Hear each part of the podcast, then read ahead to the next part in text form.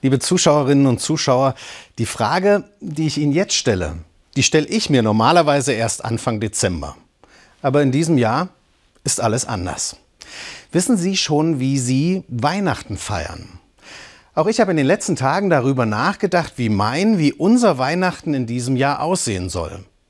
Normalerweise würden wir als Familie so feiern. Gottesdienst mit den Kindern. Odo Fröhliche singen, dann die Lichter am Tannenbaum anzünden, Geschenke auspacken und danach zusammen essen.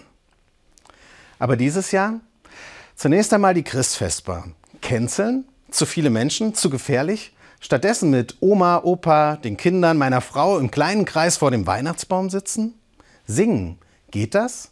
Müssen wir unterm Tannenbaum eine Maske tragen?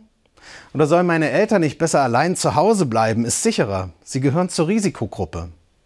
Da fällt mir ein, ein paar Tage in Quarantäne vorher gehen, wenn ich die Termine so schieben kann. Ich habe gedacht, dass es bestimmt noch andere mit diesem Problem gibt und habe meine Freundinnen und Freunde online gefragt, wie feiert ihr dieses Jahr Weihnachten? Die wenigsten gehen davon aus, dass sie wie in den letzten Jahren in einen Gottesdienst gehen werden. Einer schrieb, wir wollen ein Krippenspiel per Videoclip vorbereiten und verschicken. Eine andere, wir werden nach Möglichkeit mit den Nachbarn ein Liedersingen auf dem Hof machen, mit Abstand. Es wird auf jeden Fall ein Weihnachten im Krisenmodus. Die schönen Weihnachtsmärkte, die Vorfreude beim Glühweintreffen, fällt alles aus. Auch Kirchengemeinden planen um. Gottesdienste im Freien, aufgebaute Krippenstationen, an denen man innehalten kann, übertragen per Livestream und Fernsehgottesdienste. Die gibt es ja glücklicherweise. Aber voll werden die Gottesdienste auch nicht sein. Wir müssen Abstand halten. Weihnachten im Krisenmodus 2020. Ist das schlimm? Das habe ich erst gedacht, aber dann.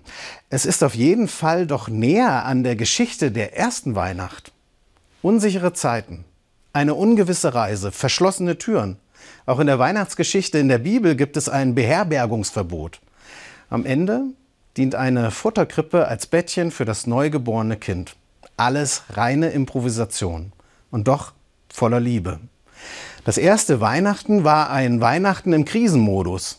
Der Glanz und die Glorie, die Besinnlichkeit und vieles von dem, was wir alles so lieben, kam erst viel später dazu. Und sehr wahrscheinlich sind wir mit all dem, was dieses Jahr geht und was nicht geht, sehr wahrscheinlich sind wir mit all dem in 2020 näher an dieser ersten Weihnacht im Stall als all die Jahre zuvor. Kleiner, bescheidener, ruhiger. Ist das gut? Es kommt darauf an, was wir daraus machen. Es ist nicht gut, wenn wir unsere alten Eltern, Großeltern, Kranken und Pflegebedürftigen allein lassen. Da können wir gern mal alles versuchen und wenn irgendwie möglich vorher ein paar Tage in selbstgewählte Quarantäne gehen. Das wäre das Besondere in diesem Jahr, dass Weihnachten den Blick auf das Wesentliche lenkt. Beziehung, Liebe, füreinander Dasein, Zeit schenken. Und all das andere, was fehlt, ist das gut? Weihnachtsmärkte, große Gottesdienste, Glanz und Gloria. Es ist doch eine Chance, so eine stille Nacht, heilige Nacht. Es ist die Chance, den Kern von Weihnachten im eigenen Leben zu fühlen und anders und neu zu verstehen, wenn die Engel singen, Gloria in excelsis Deo.